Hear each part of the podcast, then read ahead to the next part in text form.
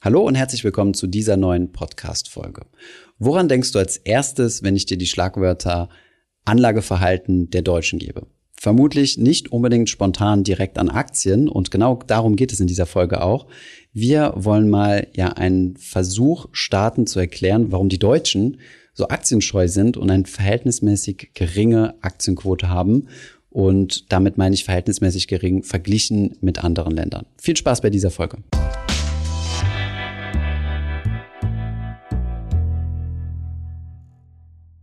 Wir haben ja neulich in einem Podcast die vermeintlich beliebtesten Anlageprodukte der Deutschen besprochen, mhm. die da wären Sparbuch, es hat noch ungefähr jeder zweite ein Sparbuch, und ähm, Fonds, als auch Bausparverträge, Lebensversicherung. Lebensversicherung, genau. Alles, was ziemlich konservativ klingt und Sicherheit verspricht. Mhm.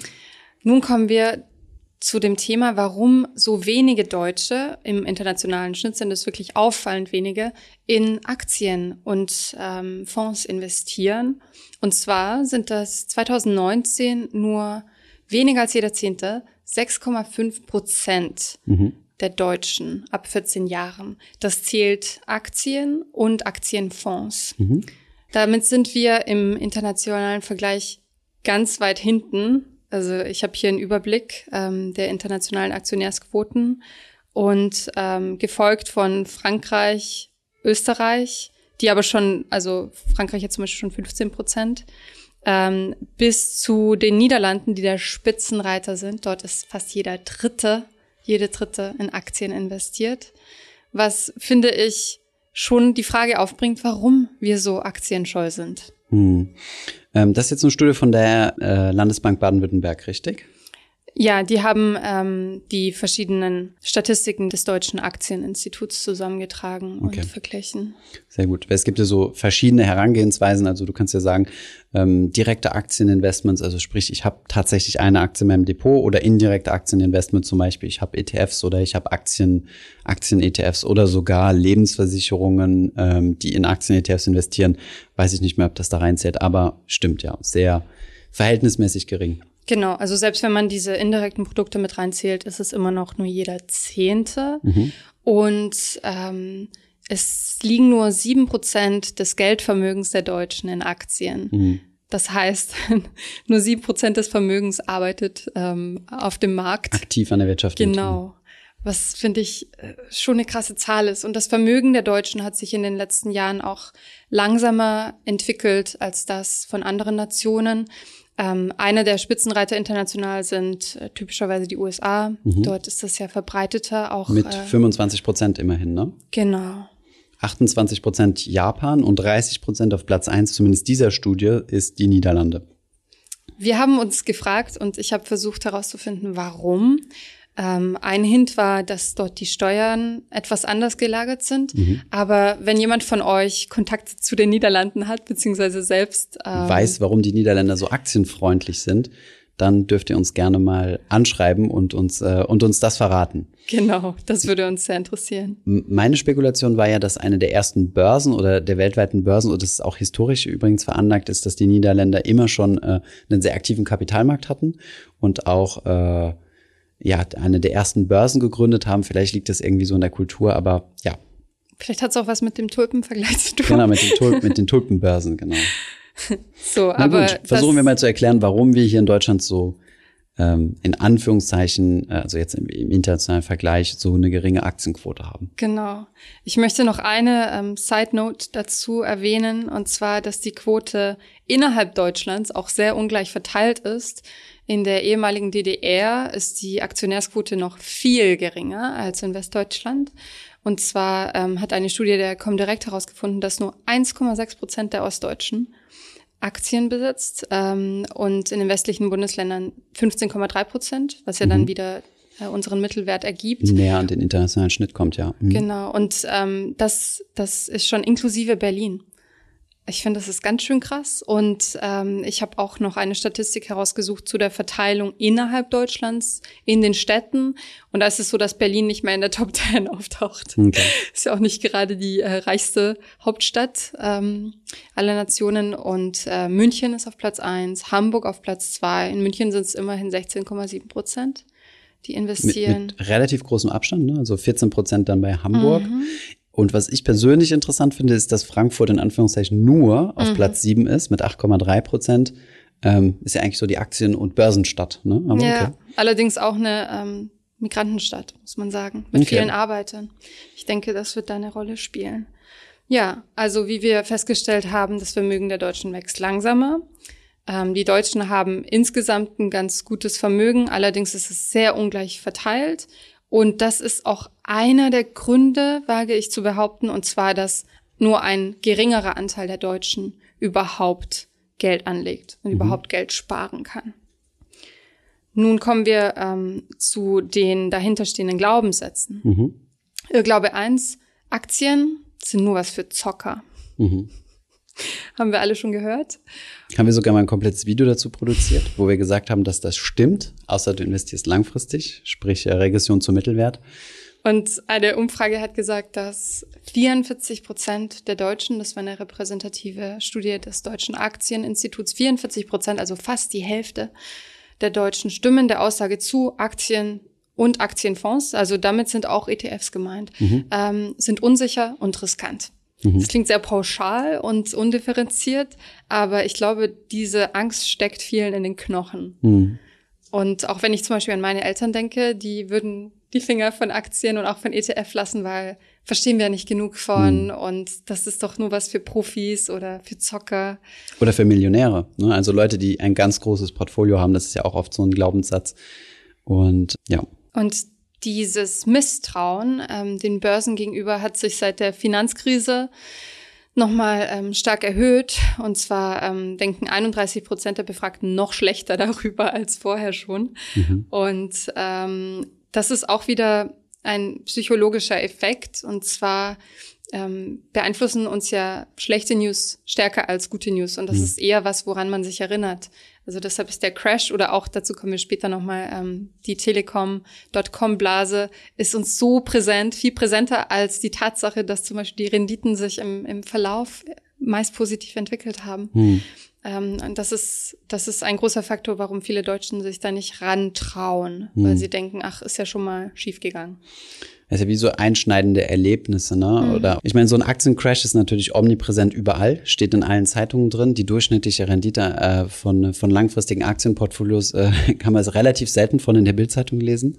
Und ähm, ich, ich würde das mal so ein kleines bisschen vergleichen wie ähm, ja, keine Ahnung, wie zum Beispiel, wenn du sagst, ich rauche, das ist so ein latentes Risiko, was sich über Jahrzehnte kumuliert, bis es dann irgendwann äh, tatsächlich zu, zu, zu einer tatsächlichen Krankheit wird.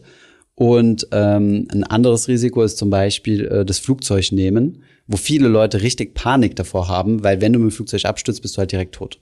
Ne? Also der Impact ist viel, äh, viel dramatischer. Und das ist auch wieder so, so eine psychologische Sache. Stimmt, total. Ja, ich glaube, auch in anderen Ländern ist das deshalb nicht so groß, diese Angst vor, vor Aktien und vor den Märkten allgemein, weil man darüber spricht.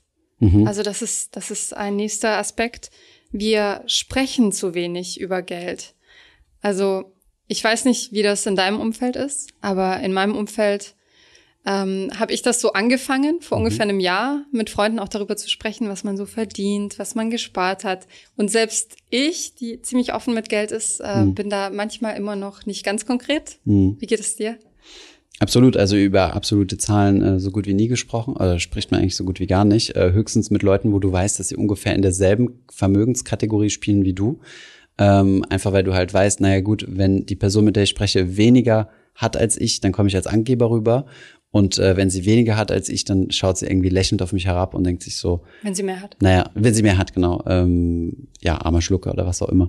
Ähm, okay, wie gesagt, das hier ist wie auch nur ein Versuch von uns, das Ganze zu erklären. Aber ich denke, das Kulturelle spielt natürlich ein, ne, oder hat einen enormen Einfluss. Ne? Also es gab eine Umfrage von der Postbank die ergeben hat, dass 63 Prozent der Männer und 64 Prozent der Frauen in Deutschland lieber nicht über Geld sprechen. Mhm. Und es gab sogar eine Forsa-Umfrage in Deutschland vor ein paar Jahren, die gesagt hat, dass die Deutschen sogar eher über Sex sprechen als über Geld, was ich sehr interessant finde, weil das eine, glaube ich, noch persönlicher ist. Hm. Aber das zeigt einfach, wie groß das Tabu ist. Hm. Und ähm, die Bereitschaft, über Geld zu sprechen, ist, wie du schon angedeutet hast, höher, wenn man gut situiert ist, wenn man mhm. ganz gut verdient, weil dann ist vielleicht ähm, diese Versagensangst nicht so da oder der Vergleich, den scheut man dann nicht so sehr. Und ähm, die nimmt ab äh, bei Menschen mit, mit schlechterem Schulabschluss. Und bei Akademikern ist schon fast jeder Zweite, was immer noch wenig ist, bereit, ein bisschen über Geld zu sprechen. Mhm. Und es gibt die Tendenz, ich glaube, Finanzfluss ähm, profitiert davon oder, oder auch ähm, oder tut prägt. was dafür, genau, dass jüngere Menschen offener sind in Deutschland, darüber zu reden. Und da gab es unter anderem eine Umfrage, ob man sich vorstellen könnte, in der Community über Geld zu diskutieren und mit einem Nutzernamen, also nicht mit dem privaten mhm. vollen Namen, darüber zu sprechen. Und da ist die Bereitschaft schon wesentlich höher. Und die Erfahrung machen wir auch tagtäglich mhm, mit unserer ja. Community. Stimmt, ja. Ähm, gute Punkte, gute Punkte. Was ich übrigens ganz krass fand, die Zahl muss ich loswerden. Ja, auf jeden Fall. Nur 59 Prozent der Deutschen wissen, was ihr Partner verdient. Ehrlich? Okay, das, das ist, das ist tatsächlich sehr überraschend.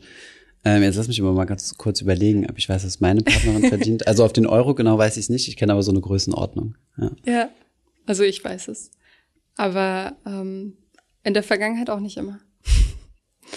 Aber ich finde, das ist eigentlich absurd, weil man spricht über alles und das klammert man aus. Und das ist ja auch im Alltag nicht unbedeutend. Mhm. Aber würde, aber meinst du, ein, ein, stärkerer Umgang mit Geld würde zu einer höheren oder, oder äh, würde zu einer höheren Aktionärsquote auch führen? Ja. Ich glaube, weil es Awareness schafft ja. und ähm, Aufmerksamkeit. Genau, also es ist dann präsent. Und wenn, wenn Geld ein Thema ist und wenn es nicht immer unter den Teppich gekehrt wird und was Privates ist, was man vielleicht mit Mutti bespricht, aber sonst mhm. mit niemandem, dann befasst man sich vielleicht auch damit, wie man mehr daraus machen kann oder mhm. äh, welche Formen es da gibt. Ich, ich bin mir sicher, dass es deshalb halt auch ein kleines Thema ist, allgemein. Mhm. Oder etwas, was man eher so schamhaft in der Ecke bespricht. Mhm. Ähm, nun noch zu dem, zu dem, was wir vorhin festgestellt hatten, und zwar, dass viele Menschen Angst vor Aktien haben. Angst kommt ja oft durch Unwissen, weil man nicht genug Informationen hat. Und auch da fühlen sich viele Menschen eben nicht bereit anzulegen, weil sie sagen, ich habe keine Ahnung davon oder ich müsste doch die ganzen Kurse verstehen und die Chartanalysen machen. Und da hat äh, das Deutsche Aktieninstitut gesagt, dass ähm, 74 Prozent der Befragten sagen, sie bräuchten ausgeprägte wirtschaftliche Kenntnisse. Das heißt, eine Voraussetzung ist, um am Aktienmarkt zu investieren? Genau. Mhm. Und ähm, ja, ich meine, wir predigen bei Finanzfluss, dass jeder einfach mal anfangen soll. Aber was sagst du? Du bist ja ein Profi, du warst ja Banker. was sagst du, braucht man ein äh, BWL-Studium, um anzulegen? Ja, lustigerweise sehr interessant, weil ähm, gerade aus, also ich habe ja wie gesagt BWL studiert, wie du ja sagtest, und ähm, bin auch viel im Banking-Bereich unterwegs gewesen, sowohl Bankkaufmann als auch Investmentbanker. Und lustigerweise haben sehr viele Leute aus meinem Studienumfeld und auch aus meinem ehemaligen Berufsumfeld mich häufig gefragt, ähm, wie sie ihr Geld anlegen sollen, weil sie halt wussten, dass ich mich mit dem Thema private äh, Geldanlage auseinandergesetzt habe und auch heute noch, ja. Ich kriege super viele Nachrichten auf LinkedIn von ehemaligen Berufskollegen, die sagen, boah, ich bin über Finanzfluss gestolpert, voll verrückt, äh, das hat mir meine Freundin gezeigt oder sonst irgendwer, also jemand komplett außerhalb äh, des, äh, des beruflichen Bereichs. Und äh, da habe ich gesagt, den kenne ich doch. Und dann, dann schreiben die mich an, so nach Jahren, und sagen, voll gut, was du da machst. Ich habe mich selbst mal mit der Thematik beschäftigt. Und was man halt viel verwechselt auch, ja, ist so, nur weil ich jetzt, wenn du irgendwo Banker bist oder dich in irgendeinem Bereich gut auskennst, zum Beispiel, weil du irgendwie jetzt Infrastrukturfinanzierung machst oder irgendwie ein Private Equity Deal, Deal aushandelst oder solche Dinge, hat das ja mit deiner privaten Vermögensanlage nichts zu tun.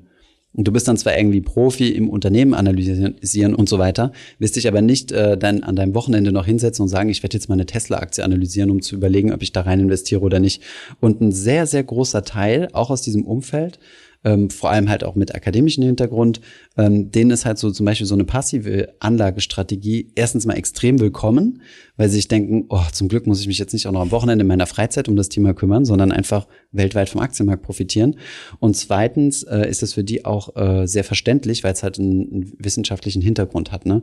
Von daher, long story short, ähm, das, was ähm, oder das, was wir eigentlich für, ich sage jetzt mal in großen Anführungszeichen, Laien produziert haben mit Finanzfluss, ähm, trifft auch in, ähm, in bei Leuten mit einem starken, mit einer starken Bildung und einem starken akademischen Hintergrund auch aus dem oder vor allem auch aus dem BWLer-Bereich auf starke Anerkennung oder starke, starkes Interesse. Das ist sehr interessant. Ähm, ja, ich würde sagen, dass wir mit Finanzfluss ja, dass ihr, als ihr es gegründet habt, voll in eine Nische gegangen seid, hm. ähm, die noch nicht bedient war. Das heißt finanzielle Bildung, hm. weil da denke ich, und das sagen auch einige Experten bei uns, in der Bildung, in der Struktur etwas fehlt. Hm. Und die, also was wir auch ganz oft kriegen an Kommentaren ist, oh, das sollten die öffentlich-rechtlichen machen, weil hm. das ist wichtig machen zu wissen. Machen sie jetzt auch größtenteils. Ne? Mir hat jemand äh, vor kurzem ein Video geschickt von der ARD, ähm, was ist ein ETF? Ein Erklärvideo, mhm. lustigerweise. Das, was wir vor fünf Jahren produziert haben. Und ähm, ich meine, wir stehen erstens mal im Kontakt, habe ich dir gesagt, ne, mit dem ZDF für, für eine Dokumentation ähm, wir waren vor kurzem mit einem Redakteur aus Frankfurt, äh, der bei Börse ARD arbeitet, im Kontakt, der uns auch gesagt hat, hier ist voll gut, wie ihr das macht, junge Leute erreichen, wir müssten das auch und so. Das heißt, eine große Agenda. Es gibt auch das Projekt von der ARD, dem, wie heißt das nochmal, ähm, Mein Kohle Einstieg heißt das? Ja, ich glaube, mein Kohleeinstieg.de. Also es gibt schon viele Tendenzen, die dahin zeigen und dann auch hoffentlich, um den, um den Bogen zu schließen, äh, an der Aktionärsquote in Deutschland arbeiten. Ja. Müssen wir uns mal historisch angucken, wie die sich entwickelt hat. Und bei ähm, der Schulbildung vor allem, also ich weiß nicht, hattest du Wirtschaftsunterricht damals? Nee. Bei mir war es ein. Orchideenfach sozusagen. Das konnte man wählen, wenn man mhm. Interesse dafür hatte. Ich habe damals Psychologie stattdessen gewählt. Okay. Aber es war kein fest verankertes Schulfach. Und ich weiß noch, damals gab es Diskussionen, also in den 90ern gab es Diskussionen darüber. Und ich habe jetzt mal recherchiert, wie das mittlerweile ist. Aber wir haben ja den Flickenteppich mhm. der äh, Länderpolitik und es ist immer noch nicht konkretisiert. Also es gibt manchmal Sozialkunde, manchmal Wirtschaft oder mhm. Berufsorientierung, da werden ein paar Grundlagen vermittelt, aber flächendeckend gibt es das noch nicht. Und das ist ja auch was, wo andere Länder früher ansetzen und Geld als Thema ins Bewusstsein bringen. Also das ist, denke ich, auch ein Faktor, den man anbringen kann mhm. und der vielleicht auch eine Rolle spielt. Ja und nein. Also es gibt, es gibt, ich, ich sehe beim, was das Thema Schulfach als ähm, oder äh, Finanzen als Schulfach äh, angeht, sehe ich zwei kritische Punkte, die, die ich auch häufig sage, weil meistens ist es so das Offenliegendste. Was, was ich nicht kann, soll man mir in der Schule beibringen. Ist oft eine ziemlich einfache, einfache Art, äh, ähm, irgendwie ähm, ja zu sagen, dass es irgendwo Probleme gibt. Ähm, es gibt aber auch viele Dinge, die sich so schnell bewegen, dass du die nicht irgendwie in ein Schulcurriculum reinpressen kannst. Typischerweise alles, was im digitalen Bereich entsteht, äh, du musst ja nur mal ein Informatikstudium angucken, wie schnell das outdated, ja. Oder ähm, Deutschland ist ja auch ein, eines der Top-Länder, ähm, was, was Maschinenbauer angeht, ja. Und es gab schon deutsche Maschinenbauer, da gab es noch keine Maschinenbaustudiengänge und solche Dinge, ja. Und von daher, meiner Meinung nach ist es schon wichtiger, dass man Schülern so die Basics beibringt und auch das beibringt, oder beibringt, herauszufinden, wie irgendwas geht oder wie man sich irgendein Wissen aneignet. Und dann können die sich auch eigenverantwortlich das Wissen aneignen, weil ich weiß nicht, ob, ob die wirklich jetzt über das Thema Riester-Rente und Co. aufgeklärt werden müssen, wenn sie gerade im Abitur stehen. Möchte ich jetzt mal ganz kurz, ja, so ganz provokativ darstellen. Auf der anderen Seite macht es natürlich Sinn, Zinsrechnung oder solche Dinge auch mal gerne in Mathe anzubringen und zu sagen, hey, ähm, ich lege jeden Monat 100 Euro an ich habe eine Inflationsrate von zwei Prozent in, in, in zehn Jahren, wie viel Geld habe ich noch an Realrendite? Einfach mal um so ein bisschen ein Gefühl ja, für sowas zu entwickeln. Eher sowas. Ja, ich glaube, so die generellen ähm, Mechanismen, die man verstehen sollte. Mhm. Auch so Zinsen, was ist eine Inflation, was ist eine Deflation, ja, genau. ja. wie entwickeln sich die Märkte, was ist ein Index, also wirklich mhm. nur die Basics, die sich eher nicht ändern. Und ähm, ja, ein weiteres Problem ist aber, dass viele Lehrer dafür ja gar nicht ausgebildet sind. Genau, und da trifft ein zweites Problem, wo, was ich als Risiko sehe, was man auch ganz gut beobachten kann beim äh, Implementieren äh, der Riester-Rente oder der Rürup-Rente, ist, dass du in Deutschland schon sehr, oder in Deutschland grundsätzlich halt, dass die Finanzbranche extrem stark ist. Und dass die sich garantiert dafür einsetzen wird oder auch so, ähm, wie soll man sagen, so so, so nett zeigen wird, ähm, in der Lobby. Schule genau beizubringen, wie das Ganze funktioniert. Und dann sehe ich so ein ganz kleines bisschen das Risiko, dass die aktuelle Anlagestrategie, die wir in Deutschland haben, dass die möglicherweise mit einem Finanzminister, der sein Geld äh, auf dem Sparbuch anlegt, Klammer zu, ähm, in die Tendenz gehen wird, dass, äh, dass genau das gelehrt wird, was vielleicht nicht unbedingt das Richtige ist. Weil Versicherungen wollen irgendwo Geld verdienen, ähm, ist auch völlig legitim aber meiner Meinung nach nicht im Bereich der Geldanlage. Und ich könnte mir gut vorstellen, dass, dass es Einzug nehmen würde in Lehrpläne. Ja. Von daher finde ich es viel wichtiger, wenn man Kindern beibringt, äh, kritisch zu denken, kritisch zu recherchieren. Als wir beide in der Schule waren, ähm, und das waren auch noch mal ein paar Jahre Unterschied, dann ähm, war Google noch kein essentieller Bestandteil, glaube ich mal, also von unserer Schul also von meiner Schulbildung schon mal nicht. Und äh, ich glaube, das muss man, das muss man irgendwie lernen, mit sowas umzugehen. Und dann kann man sich das bisschen, was man an Finanzen wissen muss, also die vier, fünf äh, Finanzus-Videos, die man gesehen haben muss, auch noch nachträglich aneignen. Oder den Campuskurs. den Campus, ja gut, das ist ja, Medienkompetenz ist ja auch in der Diskussion. Genau. Das wäre ja das, genau. Ähm, jetzt steigen wir ein bisschen tiefer ein in die Psychologie dahinter. Und Hinter der geringen Aktienquote in Deutschland. Genau, ich habe ein paar Gründe dafür gefunden, die sicher diskutabel sind, aber die ich sehr interessant fand, äh, die kulturell bedingt sind und die erklären können, warum Geld bei uns immer noch so ein Tabuthema ist und so ein bisschen schwierig.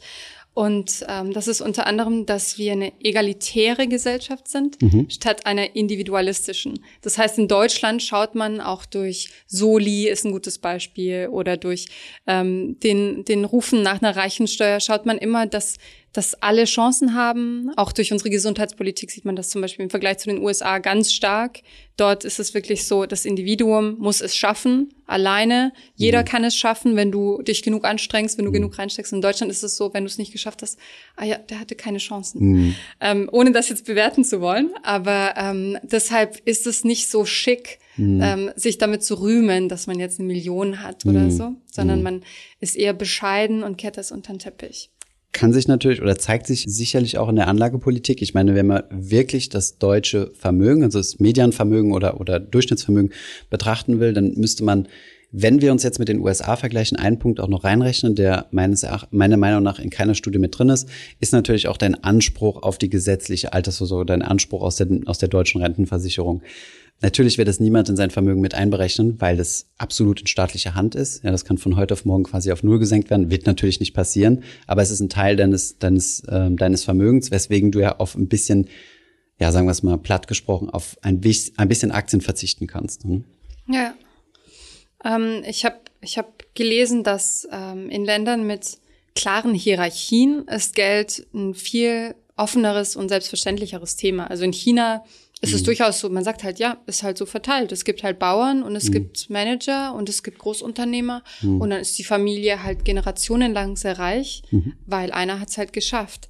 Und bei uns ist es ja, wie gesagt, eher so ein bisschen Scham, aber auch Neid. Ich weiß nicht, ob du was, also ob du was dazu sagen möchtest, mhm. aber als Unternehmer, ähm, hier, wie gesagt, die Debatte um die Reichensteuer und auch allgemein. Managergehälter sind ja ständig in der Kritik hm. und Kapitalismus ist auch ständig in der Kritik. Nimmst du es auch so wahr? Ja, ich weiß jetzt nicht, ob die Deutschen ein neidischeres Volk sind als andere und ähm, im zweiten Punkt, ob sich das dann negativ auf die Aktionärsquote ausüben würde. Also ich persönlich, äh, wurden wir auch schon in, in Podcasts äh, so, so mal zu interviewt, ich persönlich sehe sowas nicht. Also ich beneide auch niemanden und sehe auch nicht, dass mich irgendjemand beneiden würde, aber es kann auch sein, dass ich das einfach ausblende. Also da kann ich schwierig eine valide Aussage zu, mhm. zu treffen. Ich glaube eben, das sind Faktoren, die ähm, Geld als Smalltalk-Thema ausschließen und deshalb mhm. wieder, also das ist jetzt meine Interpretation und die von manchen anderen, ähm, und das dann wieder in den Hintergrund rückt und man beschäftigt sich deshalb auch nicht so viel, weil es halt nicht präsent ist. Ähm, nun kommen wir zu einem Event, das die Deutschen traumatisiert hat. Ich sag ja. mal kollektiv traumatisiert hat fast, weil mhm. sehr viele betroffen waren, und zwar Telekom. Was ist da passiert? 1996 ging die Telekom an die deutsche Börse zum Startpreis von ungefähr 14 Euro. Im neuen Markthype, muss man dazu sagen. Ne? Also es war die Zeit, wo Technologieaktien geboomt haben und es hieß, ähm, das Internet wird die Welt verändern, das was dann 20 Jahre später oder ein, ein bis anderthalb Jahrzehnte später tatsächlich passiert ist. Allerdings, was nicht passiert ist, ist, dass die Telekom weiter steigende Kurse hatte. Und zwar sind die äh, mit einer riesen Marketingkampagne rausgerückt. Ähm, der Telekom-Chef Ron Sommer, also damals Telekom-Chef, mhm. und der bekannte Schauspieler Martin Krug haben ähm, Werbung für diese, ja, man kann sie Volksaktie nennen, gemacht. Sie wurde so genannt in den Werbekampagnen, die Aktie fürs Volk quasi. Also hm. quasi die, wenn du so willst, äh, das, das Tesla fürs Volk ja, der Zeit. Also ja. in heutigen Maßstäben. Und ähm, das ging voll durch die Decke, wie äh, warm geschnitten Brot. Mhm. Und 2000 ging der Kurs auf 100 Euro hoch. Mhm. Also äh, ungefähr verachtfacht. Mhm. Und äh, die Telekom war nach Börsenwert eines der zehn größten Unternehmen der Welt. Also richtig krasser Erfolg. Und dann ist was passiert? Ist die Blase geplatzt? Vermute ich mal. ja, der Kurs ist ähm, rapide gestürzt. Sehr viele Deutsche haben sehr viel ihres Vermögens verloren. Und ähm, ja, es ist eigentlich ähnlich wie bei Wirecard so, dass es sich halt dann nicht mehr erholt hat davon. Oh, Moment, also den Vergleich will ich so nicht stehen lassen, weil Wirecard war Betrug gewesen, ja, bei der weiß. Telekom nicht. Aber die Telekom war halt leidtragendes Unternehmen gewesen immer im ja. Platzen der, der, der Dotcom-Blase. Ja, nee, ich meinte nur die, die Hoffnung, dass die Kurse wieder so, hochkommen, hm. Äh, war in beiden Fällen eher unbegründet. Und ich habe heute mal gecheckt, der ähm, Aktienkurs von Telekom steht jetzt bei 15,10 Euro. Okay. Immer noch schwankend, mhm. aber nie wieder ähm, über, ich glaube, 20 Euro okay. gekommen. Also es ist schon ein äh, berechtigtes Trauma. Mhm.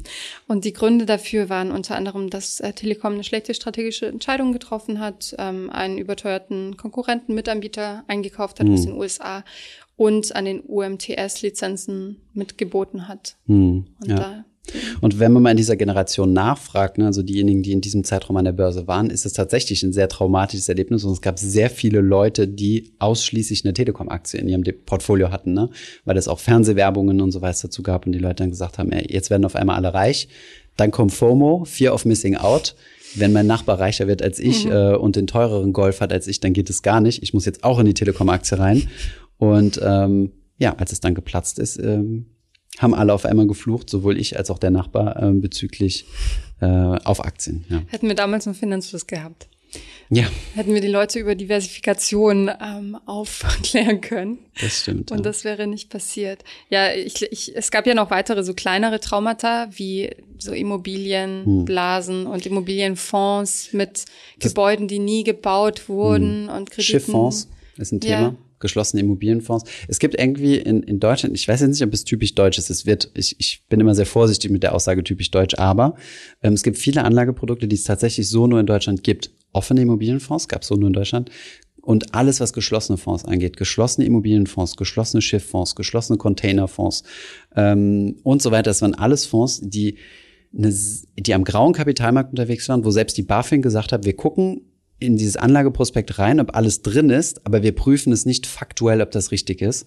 Und äh, da gab es zig geprellte Anleger, ähm, die dann in GmbH und KKG-Strukturen investiert haben, wo dann auch jahrelang zum Beispiel Ausschüttungen kamen, die Firmen dann nachhinein pleite gegangen sind und dann ähm, dazu und dann die, die Gesellschafter, also die Investoren dazu verpflichtet wurden, die in den vorherigen Jahren ausgeschütteten Gewinne zurückzuerstatten.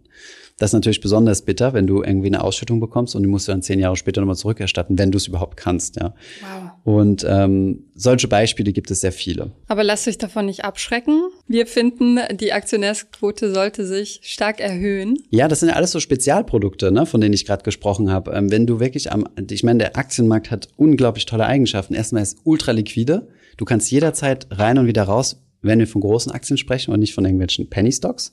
Du kannst ähm, was habe ich gesagt, liquide transparent. Es ist extrem transparent, es ist voll reglementiert. Ähm, die, die Dokumente, die dort publiziert werden müssen, werden erst einmal durch die Börsen geprüft, werden durch Wirtschaftsprüfer geprüft und durch die BAföG. Dass da mal einer durchs Raster fällt, ist extrem selten. Du mhm. hast jetzt eben Wirecard angesprochen. Aber wenn du das jetzt mal, äh, wenn, wenn du sowas mal hochrechnest, äh, wie häufig sowas ist, ist vermutlich fast schon ein Flugzeugabsturz häufiger, ja, dass es so einen großen Betrugsskandal gibt. Und ähm, du hast langfristig die besten zu erwartenden Rendite, die schlagen, die alles geschlagen haben in der Vergangenheit, ja. Äh, Immobilien, Schifffonds, ähm, das Sparbuch, das Tagesgeldkonto, was auch immer, was es gibt, ja. Absolut. Von also daher, wer sich da nicht beteiligt, der verschenkt Geld. Absolut, absolut. Und das langfristig und ähm, sprecht in eurem Umfeld äh, mit äh, mit äh, mit den ja mit eurem Umfeld zum Thema Aktien und und versucht dort Aufklärung zu schaffen. Genau, also vielleicht mit diesem Podcast. Lasst uns gemeinsam was daran ändert. Wir müssen über Wirtschaft lernen, ein bisschen mit Finanzflussvideos am besten. Oder anderen Medien. Also. Oder anderen Medien. Und wir müssen über Geld sprechen. Davon bin ich überzeugt. Denn dann kommt das in unser Bewusstsein und dann handeln wir vielleicht auch eher. Und die Aktionärsquote steigt. Genau. Danke, Anna, für deine Zahlen. Gerne, gerne. Bis zum nächsten Mal. Ciao. Ich hoffe, diese Podcast-Folge hat dir gefallen. Wenn ja, dann zöger doch nicht in deinem Umfeld über diesen Podcast zu sprechen, bei Freunden und Bekannten. Ich denke, es gibt auch in deinem Umfeld viele Menschen, die sich für das Thema finanzielle Bildung interessieren oder interessieren sollten. Wenn du auf iTunes bist, würden wir uns auch freuen, wenn du uns eine positive Bewertung dalässt. Das hilft uns, den Podcast noch einfacher auffindbar zu machen. Alle wichtigen Links und Verweise findest du wie immer in den Show Notes zu diesem Podcast. Vielen Dank fürs Zuhören und bis zum nächsten Mal.